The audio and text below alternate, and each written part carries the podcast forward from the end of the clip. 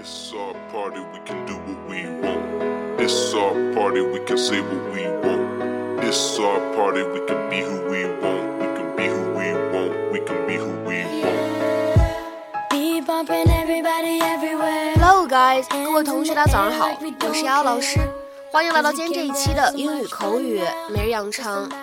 在今天这期节目当中呢，我们来学习这样的一段英文台词。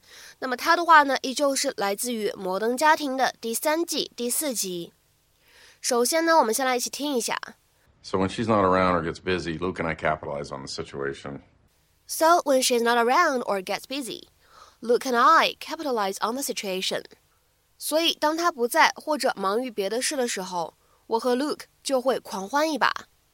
So when she's not around or gets busy, Luke and I capitalize on the situation. So when she's not around or gets busy, Luke and I capitalize on the situation. 那么在这样的一段英文台词当中呢，我们需要注意以下的发音技巧。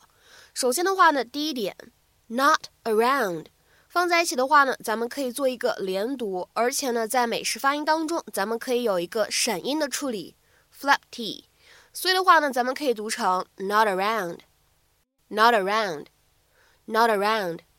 再往后面看第二处 look and I 放在一起的话呢，很明显可以有两处连读，咱们呢可以读成是 Look and I，Look and I，Look and I。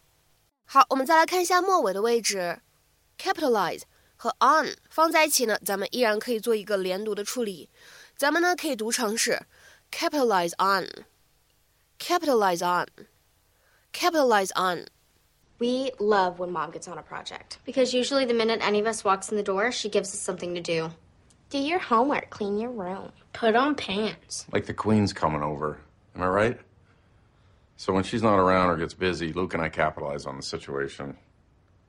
There you are, my good man. Squire. Let's do it.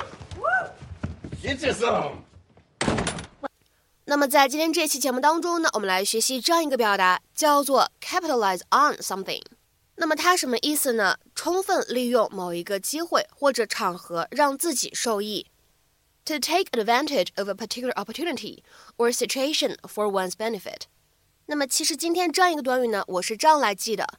首先的话呢，capitalize 它的话呢，当做动词使用，本身有用大写、书写这样的意思。那么 capitalize on something 自然就是放大某一个事物，对吧？强调某一个事物，充分利用某一个事物，什么结果呢？给自己带来好处。那么下面的话呢，我们来看几个简短的例子啊。第一个 ，You finally got an interview at that company, so you need to capitalize on it, because you might not get another one. 你终于拿到了去那家公司面试的机会，你得充分利用这次好机会啊！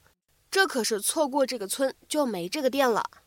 You finally got an interview at that company, so you need to capitalize on it, because you might not get another one. 那么再比如说呢，我们来看一下第二个例子。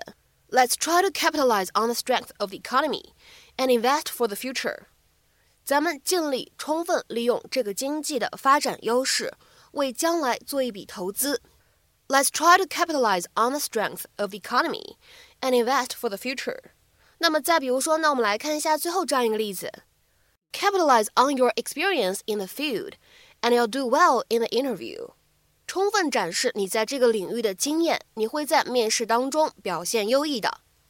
Capitalize on your experience in the field, and you'll do well in the interview. 那么在今天节目的末尾呢，请各位同学尝试翻译下面这样一个句子，并留言在文章的留言区。